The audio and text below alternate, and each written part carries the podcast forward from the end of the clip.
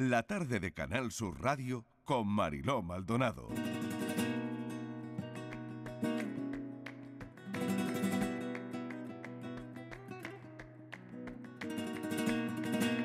Nací en Cádiz, en el barrio de San Severiano, dos años después de la explosión. Desde la ventana de mi habitación se veía el mar, el colegio de las esclavas y el estadio de la Mirandilla. Me despertaba la sirena de astilleros y creo que a las 6 de la tarde, en invierno, también sonaba y había que recogerse del patio de los bloques en los que jugaba y vivía. Ese era el escenario que recuerdo de mi niñez. Un escenario con un cierto punto de neorrealismo, muy de blanco y negro con abundancia de grises. Creo, desde la distancia del tiempo, que no me engaña la memoria y que estos recuerdos son reales. Mi visión de la vida es la que sustenta toda mi visión de la imagen. De pequeño, cuando me obligaban a dormir la siesta, en la pared de enfrente de mi cama se paseaban sombras e imágenes invertidas de los que andaban por la calle. Con esta visión fantástica incrustada en mi memoria difícil sería que me hubiera dedicado a otra cosa que no fuera el mundo de la imagen. Años después, Rafael Parrilla y el Bori me enseñaron a entender por qué las sombras aparecían en mi siesta y ahí empezó la magia de la fotografía.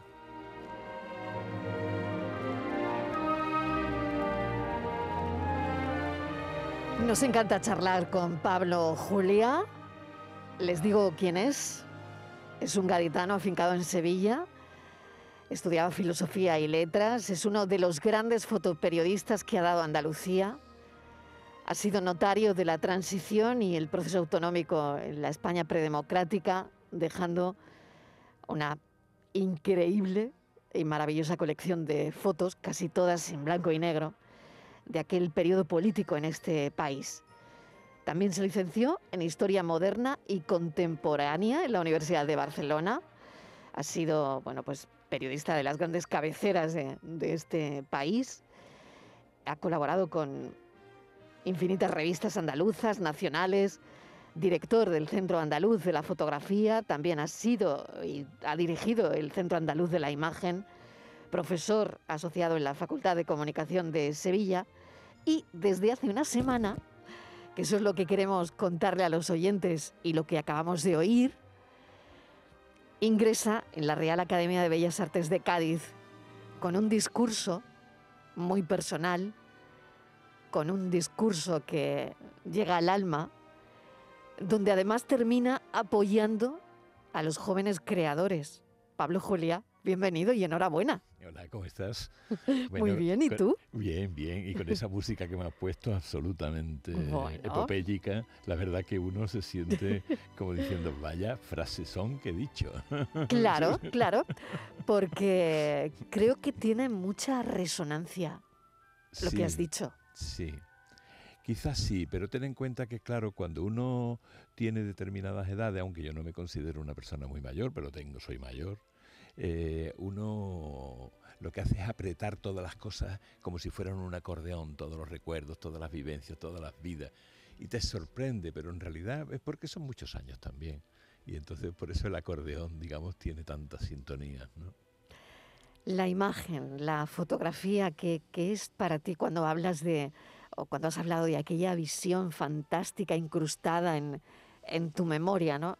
Y que debido a eso habría sido muy difícil que te hubieses dedicado a otra cosa, que no fuese a la imagen, ¿no? Sí, porque es que esas siestas que nos obligaban a hacer cuando chicos.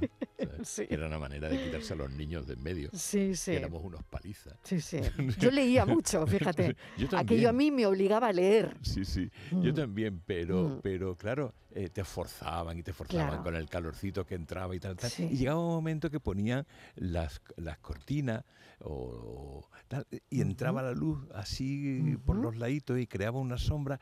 Y a mí aquello me alucinaba y me acercaba de vez en cuando, no dormía a veces, porque es que nada más que de poner la mano encima de la pared para ver que las figuras se, se montaban encima de mi mano y, jugaba con ellas. Tú lo habrás hecho, me figuro. Sí. Eh, lo hemos hecho todo. Lo que pasa que a mí eso me quebró el alma.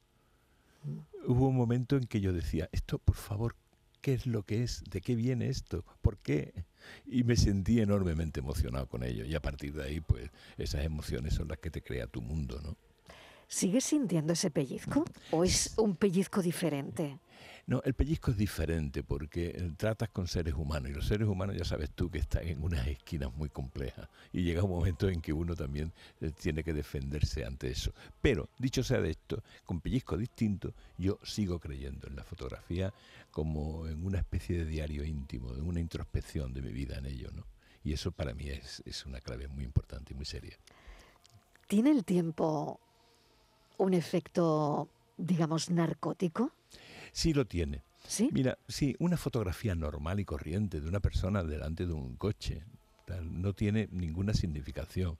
Pero cuando han pasado 40 o 45 años de ella, eh, ha pasado la pátina del tiempo y eso le da un valor añadido. Ese valor añadido, estoy pensando en una foto de Felipe González que tengo apoyado en un coche, que me acabo de acordar de esa imagen. Claro, la foto no es nada. La foto no tiene ninguna significación. Yo eh, quizás si tuviera que elegir, no la elegiría. Pero ¿qué tiene? Que ese señor era en el año 68, no era nadie y sin embargo el tiempo le ha dado ese valor. Cuando le da el tiempo el valor, pues tú lo que tienes que hacer es entenderlo y la foto se crece de pronto. Se crece sola. O sea, hay una cierta magia en todo esto, ¿no? Y es una magia en la que yo me siento muy feliz, porque claro, yo todos los días estoy descubriéndome porque claro, yo me miro en los archivos y antes tú sabes que, que esta profesión lo que hacemos es que tirábamos muchísimas imágenes. Yo de veces, a veces no recuerdo lo que he hecho. Cuando lo miro me sorprende a mí mismo porque claro, íbamos con el tiempo de atrás. Siempre estábamos pensando en que, en que el tiempo, lo que estábamos haciendo era para ayer, no para mañana. Y acumulas tantas imágenes de las que no sabes nada de ello. Cuando tú recuperas con la memoria todas esas todas esas historias, que es lo que yo estoy haciendo, te emociona encontrar que tú mirabas de otra manera, que tú sentías las cosas de otra manera. Y eso te gusta, ¿no? Por eso te digo que el pellizco es distinto, pero bueno, tiene pasión. ¿Qué foto eh, te estremece más? ¿Qué foto te, te emociona más? Acabas de, de comentar una, y no sé si eres de las personas que se sienta a, analizar el trabajo después de, que pasen eso, ¿no? 15, 20, 30 años. ¿Tienes alguna foto que te haga vibrar todavía? Muchas.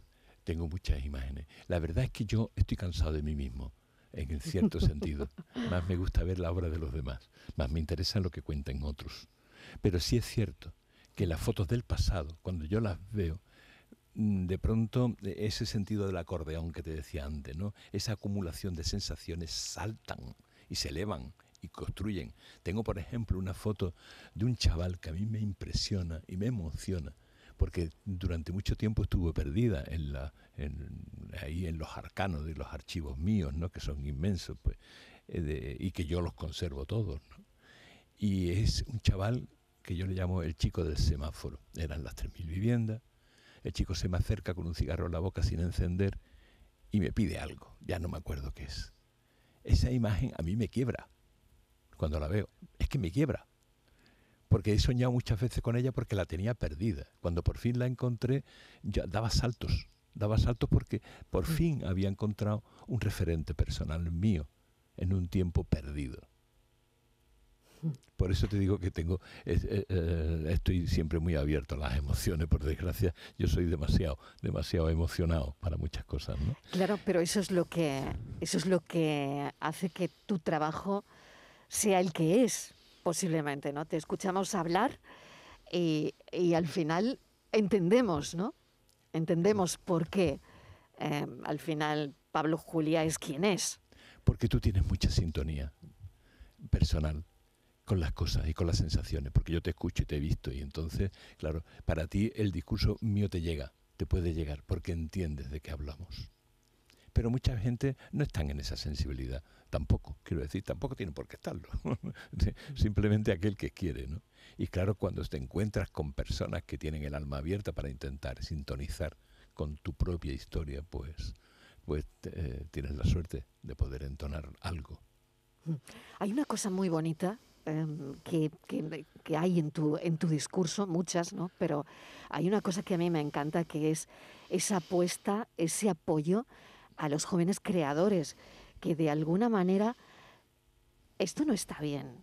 No, está bien lo que está pasando con, la gente que se dedica al fotoperiodismo, a la fotografía, eh, con trabajos muy precarios, eh, con colaboraciones que no se pagan la mitad. Con, y al final, tú has ido a la esencia de, esto también y, lo dejas entrever ¿no? en, tu discurso. Sí, es que... Porque la situación es penosa. Es, es, absolutamente triste y penosa. Y es más, nada más que sabemos transmitir frustración, con lo cual me da mucho coraje. Yo cuando llegaba a las clases de la facultad decía, seguro que si os lo proponéis lo conseguiréis. Lo que sea, pero tenéis que mataros por ello, tenéis que entender que eso es vuestra vida, que es vuestra alma.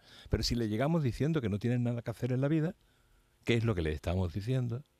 Pues estamos destruyéndolo. Estamos destruyendo el alma vital que tienen que tener esta gente para, para lanzarse a la búsqueda personal.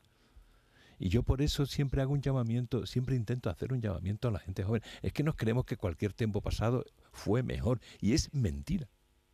Tú lo sabes, es mentira. Puede ser distinto. Yo puedo tener una sensación nostálgica con el tiempo y lo adoro y me parece maravilloso. Pero es que eso es de un egoísmo generacional bestial. Lo que tú tienes que tener es la consideración de que lo que hay que hacer es apoyar que la gente joven llegan a construir su propio discurso, que no tienen capacidad de hacerlo, porque no les dejamos. ¿La cultura de la felicidad? Bueno, eh, yo creo que debería de darla. Lo que pasa es que hay tantas cosas implicadas en la, la cultura generalmente se toma con minúsculas, no se toma con mayúsculas. Y al tomarla tan en minúscula, pues lógicamente lo que hacemos es despreciamos los valores que puede tener la cultura. La cultura no es poner un cuadro en tu casa muy bonito de Picasso o una copia maravillosa de, de, de, de Freud. No, la cultura tiene mucho que ver con la educación, con la forma de entender la vida, con muchas cosas, ¿no? Y yo lo que no creo es que se pueda hacer la barbaridad que, estamos, que estamos haciendo en eso. No consideramos la cultura como mayúscula, consideramos una miseria que le llamamos cultura. Pablo, tus cámaras, tienes, eh, no lo sé, fíjate ahora cómo, cómo evoluciona todo, ¿no? Eh, hacemos fotos constantemente eh, con, los móviles, con los teléfonos móviles. Tú, no, no, tenías esto, ¿no? lo fácil que lo tenemos ahora mismo, ¿no? El, el hecho de que, bueno, y los, los fotoperiodistas también trabajan de una manera diferente. No sé si tú consideras que es más fácil o por el contrario más difícil, si lo piensas bien. No lo sé, pero ¿qué opinión te merece ¿no? el, el tener en el bolsillo, en el bolso, una cámara? Porque vamos con cámaras a todos sitios. Sí, sí, eso es una ventaja increíble, ¿no? ¿Cómo ha cambiado, no? Todo esto. Sí, fíjate cómo podíamos cambiar, que yo llegaba a un hotel y no me dejaban entrar más porque nos cargábamos el hotel. Eh, eh, ¿sabes? Teníamos que instalar, pinchábamos los cables, pinchábamos no sé cuánto, revelábamos allí las sábanas, toallas, lo poníamos lleno de ácido pirogálico, con lo cual aquello eran manchas que no las podían quitar. Cuando tú llegabas a la siguiente vez y le decías que querías reservar una habitación, te dice, ¿por qué? Mire usted, lo tenemos a tope, más vale que no. Al fotógrafo no, ¿no?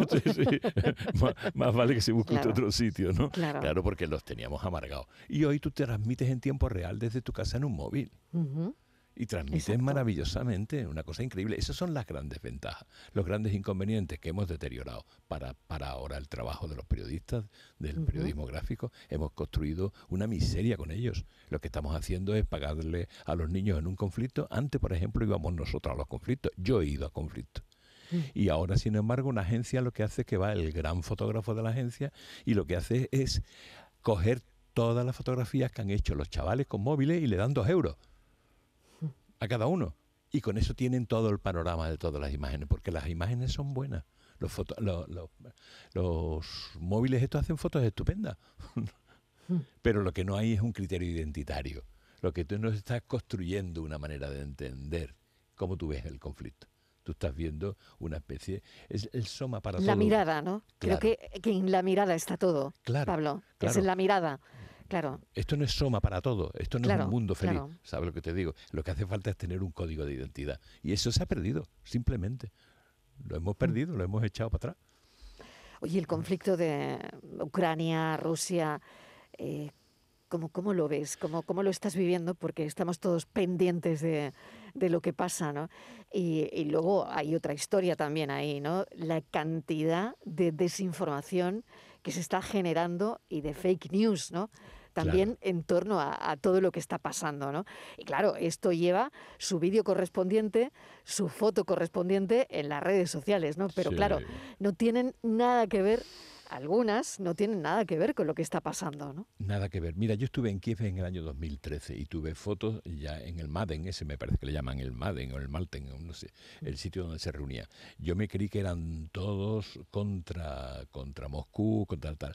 Y resultaban que eran grupos de ultraderecha que lo que estaban eran precisamente apoyando a Moscú. O sea, que es que encima se juega la confusión en todo esto. Y lo que está haciendo Biden y lo que está haciendo el zar ruso, porque es un zar, el Putin, lo que está haciendo es, en, en, que te figuro que te habrá encantado la reunión de, sí, de a la preguntándole mesa. a la mesa la y mesa, luego preguntándole al ministro de Asuntos Exteriores cómo lo ves, cómo lo ves, como, como Mm. una gran Mm. democracia parlamentaria donde uno puede hablar con el otro, tienen tela, ¿no? Bueno, pues todo eso lo que están generando es mentiras. Y yo creo que lo que están haciendo es un punto de tacticismo para ver si consiguen uno sobre otro ganar la historia. Nadie quiere invadir seguro que, Rusia no quiere invadir. Para nada, no le interesa. Lo que le interesa es crear ruido. Ruido, falsedad. Y, y, luego el otro se deja achantar, Biden se deja achantar y traga también por una serie de historias diciendo que es que nos van a invadir mañana, que nos van a invadir mañana. Hay un juego ahí torticero entre unos y otros. A mí me parece dramático eso, como juego. Lo es. Bueno, tengo a alguien que te quiere decir algo. ¿Tú no? No, yo no, yo no, yo no. Es alguien que se llama, que, que, que, bueno, está detrás también de esta entrevista y es Joaquín Hernández Kiki. Hombre, por favor, mi gran Hola. tronco. ¿Qué pasa, tronco? ¿Cómo estás? Que es colaborador de nuestra sección también de fotoperiodistas. A ver. Sí, un monstruo, pasa, Kiki, Kiki? un gran amigo. Bueno, eh, eh, Pablo llama a sus amigos tronco y es como yo quería haber, eh, lo, haberlo saludado, ¿no? Eh, es una expresión cariñosa que él utiliza, que está un poco anticuada. Está ya muy anticuada. Moda, pues dale, dale, dale, dale, eh, dale, dale, opciones, posibilidades, dale, dale. No, dale, otra, digo, dale otro. Podemos decir lo que decimos en Cádiz, picha. Claro, claro, este sigue, este sigue vigente. Ese sigue vigente. Ese sigue ese no, vigente, ¿no? Ese no pasa de moda. Bueno, Ese bueno, no pasa de moda. yo eh, sí, lo que me gustaría eh, decir y dejar muy claro que en la Academia de Bellas Artes de, de Cádiz estamos muy orgullosos con, con, el ingreso de Pablo Julián, ¿no? Y, mm. y, la verdad que, bueno, para nosotros ha sido un lujo, eh, porque Pablo, como todo el mundo sabe, es un referente de la fotografía española, además es garitano, como tú has dicho al, al comienzo de esta entrevista, mm. Y bueno, ahora lo tenemos más tiempo por Cádiz, eh, está entre Sevilla y Cádiz. Que ya era hora, ¿no? Aquí tiene una, una casa en, en, el barrio de Santa María, un barrio Hombre. muy gitano Hombre. y con mucho arte. Y, y, y, porque no podía venirse a otro barrio, sino que tenía que ir a un barrio con arte, ¿no? como el barrio de Santa María. Y, y bueno, estamos súper contentos con él. Muchas gracias, Kiki. Eh, pero bueno, tú sabes que, que yo soy, los halagos me ponen muy colorado. pero bueno, viniendo de ti, la verdad es que como hemos aprendido juntos tantas cosas, tío, pues llega un momento, sí, sí, llega un momento que te emociona encontrarte con los amigos en los mismos sitios en los que tú quieres construir algo. Y yo estoy seguro que contigo vamos a construir bastantes cosas en Cádiz y vamos a poder hacer en lo que siempre queremos hacer, que es apoyar a los jóvenes, ¿no? Que es lo que nos interesa. Yo que es lo que nos interesa. También eh, reconozco también como Mailó esa alusión tuya al final de tu discurso, que lógicamente estoy totalmente de acuerdo que son los jóvenes los que tienen que, que, tirar para adelante con nosotros, o sea que tenemos que estar todos ahí eh, tirando de, del carro de, de la fotografía como arte mayor, ¿no? Porque para eso yo creo que estamos eh, tú y yo en la academia, eh, en la academia estamos en un momento que que se está ampliando, que, que las artes visuales eh, se están utilizando más que nunca, eh, prácticamente todo el mundo usamos la, fotografía y, y bueno, eh, espero que, como tú dices, eh, hagamos muchas cosas ¿no? importantes y, y contar con, lo, con, los jóvenes de, toda la provincia de Cádiz y de Andalucía. Claro, hay que mirarse menos el ombligo, hay que estar mucho más con lo que podemos aportar a la gente joven. Nosotros estamos de vuelta, estamos ya de pasado en cierta medida en lo que hacemos. Podemos crear muchas cosas porque seguimos siendo creadores, pero de lo que importa ahora mismo es no mirarnos el ombligo, sino mirar para adelante y mirar que la gente joven tenga la capacidad posible de poder hacer cosas y sobre todo animarlos, darles cancha. Es que si no le damos cancha... Y contarle a la gente, ¿no? Que tiene que narrar al final, ¿no? Claro. Que, que, el resultado al final es lo que decís, ¿no? Es, es eso, ¿no? El, el, gesto. A lo mejor, no lo sé si tanto la composición, pero, pero sí el narrar cosas. La mirada, ¿no? La mirada. De la que hablábamos. Sí, sí, la mirada. claro. La mirada. Pues eh, Kiki, mil gracias de verdad por, Bueno, por de habernos un- un- acompañado. Un placer, un, y- placer, y ha un estado placer también- y, sí, sí, un placer y, y- y- y bueno, espero que, que, que Pablo se encuentre cómodo en la, en la academia, estoy seguro que sí, y que, que tengamos muchos proyectos en común. Muy bien, un beso. Cuídate Un mucho. beso, un beso, chao. Y Pablo, quiero que me cuentes, eh, bueno, ha habido, eh, creo que charlamos nosotros con una mm, exposición que tenías de 120 fotos de la transición, Sí. eh, una exposición itinerante que recorrió Andalucía, pero hay una foto que a mí me llama muchísimo la atención y quiero que me cuentes la intrahistoria Claro. de esa foto que es don Manuel Fraga poniendo en Mm. orden sus papeles después de una conferencia de prensa en Sevilla sin darse cuenta que tú estabas tirándole la foto. punto Sí. número uno. Y punto número dos, sin darse cuenta que eh, detrás del- de esos periódicos había un anuncio donde se pedía el voto para el PSOE. Sí, sí, sí. Vota PSOE. Aquello fue Entonces- muy gracioso, vamos, sí, sí. Claro, y, y Y se patético, ve a, don Manuel Fraga asomando su cabeza, ¿no? Con, con una fotografía que, que, bueno, ha sido una foto que a la gente que no hemos vivido ese periodo nos ha llamado poderosísimamente la atención cuando la hemos visto en tus exposiciones, ¿no? Sí. ¿Qué historia tiene esta foto? Bueno, pues es una historia muy sencilla.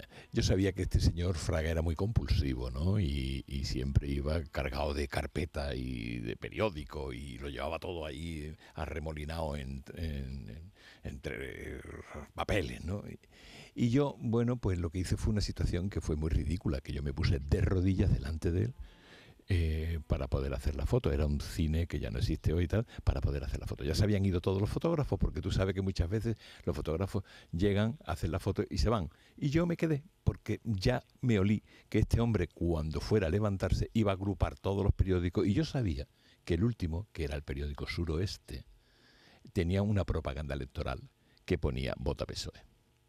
O sea, tú sabías la foto, Sí, Julián. sí, sí, yo la sabía. Tú estabas esperando la Sí, sí, foto. Yo estaba esperando la foto. Lo que pasa es que podía ser que le diera la vuelta bien o le diera la vuelta mal. Y entonces apareciera la portada del periódico, que no tenía mayor interés.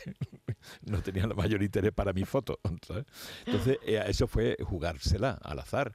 Y ya me llevé allí como 10 minutos de rodilla. Él me miraba de vez en cuando como diciendo, ¿este tío qué hará ahí? ¿Qué, qué estará haciendo ahí? Porque claro, había que sacarlo de abajo arriba. Yo muy Orson Wellesiano siempre, ¿no? La idea de, de Foster Kent, ¿no? ¿Sabes? El personaje, ¿no?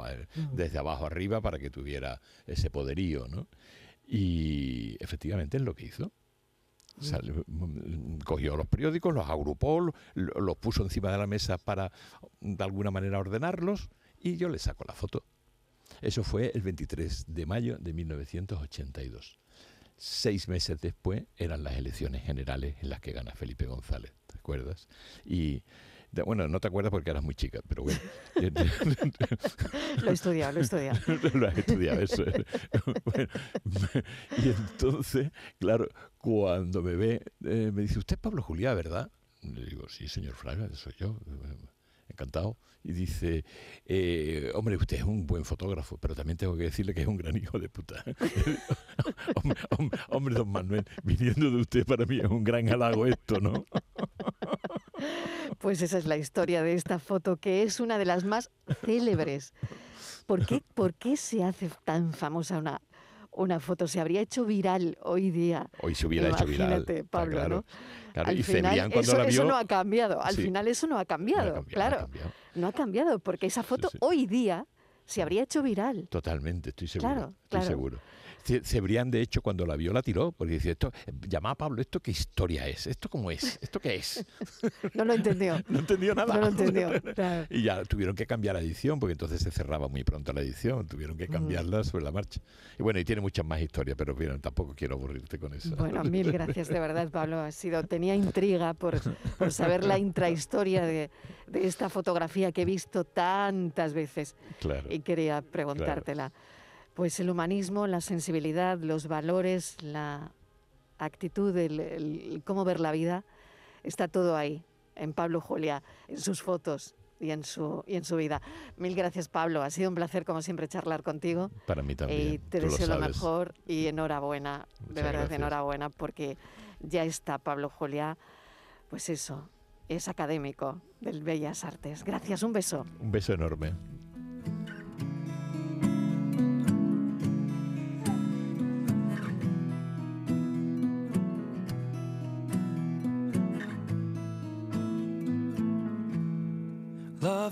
Hurt.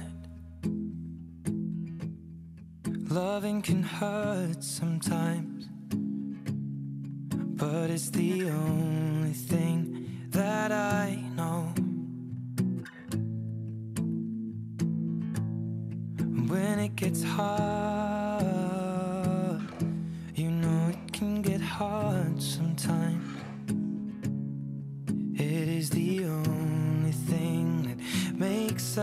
We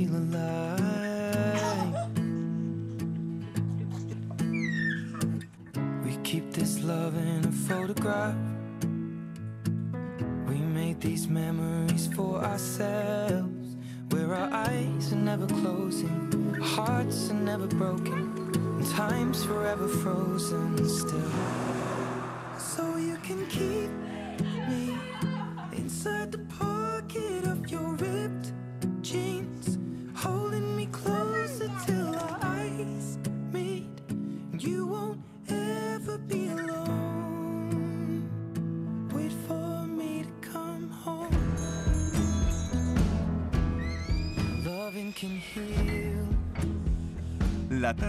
Canal Sur Radio con Mariló Maldonado. También en nuestra app y en canalsur.es.